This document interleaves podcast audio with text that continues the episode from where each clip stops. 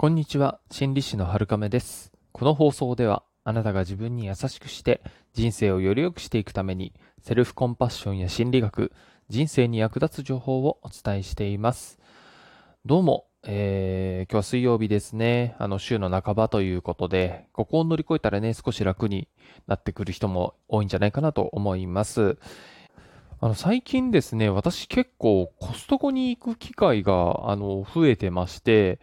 っていうのは、あの、まあ、コストコ自体がね、あの、まあ、見てて楽しいなっていうところもあったりとか、あと、やっぱりね、コストコの製品って他で通販で買ったりするよりも、現地に行って買う方がかなりお得に買えたりっていうこともあるんですよね。まあ、コストコの会員の方だったら、あのーコストコ専用のね、オンラインショップで商品買えたりっていうのもあるんですけど、ものによっては送料が多分含まれるんでしょうね。そのせいで、まあ、何百円とかね、高く売ってたりするので、大量に買いたいなっていう時はやっぱり現地に行って買い物するのがいいなっていうところなんですよね。それで私は結構こうコストコの商品で買うものがあって、それはですね、オリーブオイルなんですよね。で、まあこのご時世だから、あのやっぱり油もそのうちドカンと値上げするんじゃないかなっていうのが心配で、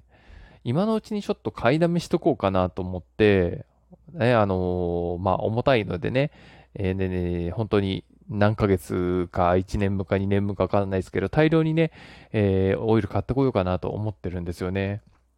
あのーコストコのね、オリーブオイルは結構おすすめですよ。うん、あのーコスパもいいですし、あとやっぱりね、香りも結構しっかりしてますし、大量に入ってるんで、あのーね、暗、なんですか、光を遮る容器とかに移して使ってもね、あの使いやすいと思うので、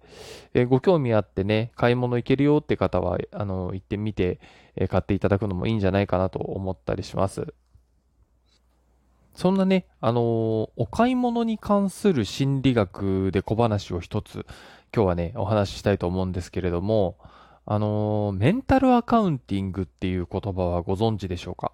これですね、あの、心の口座、口座ってあの銀行口座の口座ですね。心の口座っていうふうに言われているんですけれど、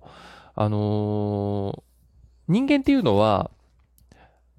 自分の頭の中でですね、お金の用途っていうのをいくつかの口座、まあお財布っていうふうに考えてもいいんですけど、それに分けて、あの、どれをどれくらい使っていいかとか、あのー決めてるんですよね。例えばまあ、教育には、これくらい使おうかな、生活費にはこれくらい使おうかな、とか、あとは遊びにはこれくらい使おうかな、みたいな感じで、えー自分で分けてたりするんですよね。あの、収入、給料とかが入ってきて、それをまあ、えー5万は、えーまあ、教育費に充てるかとか、遊びには3万円ぐらいかなとか、そういうふうに分けているんですよね。で、えーまあ、よくある例え話があって、例えば、何かの、まあ、観戦とかね、鑑賞のチケットを買うっていう話があったときに、あのすでに1万円払って前売りチケットを買っていた人と、えー当日になって買えばいいやっていうふうに思っている人がいたとするんですね。で、もともとチケットを、えー買っていた人は、そのチケットをなくしてしまった時に、あのーもう一度、その、1万円のチケットを買うってなった時に、すごい出し渋るんですよね。すごい損した気になって、えーまあ、当日チケットを買うと、まあ、遊びのお金が1万円プラス1万円使っちゃったな、みたいな感じで、あのー使いすぎたなっていう感じですごく苦しむんですよね。ところが、あのー当日にもともと買えばいいやって思っていた人は、仮に、あのーチケットと同じ金額の1万円を落としてしまったとしても、まあ、それはまあ1万円落としたのは嫌だけれども、まあ、それはそれとして、まあ生活費が減ったからいいっていう風にしとくかな、みたいな感じで、まあ改めて1万円のチケットを買うっていうこと、まあこの場合改めてではないですね。1万円落としちゃったけど、1万円のチケットは買うよっていう風に考えやすいんですよね。実際には、あの最初の人も、後の人も2万円出してるっていうことには変わらないんですけど、心の苦しみ具合としては、後の人の方が楽なんですよね。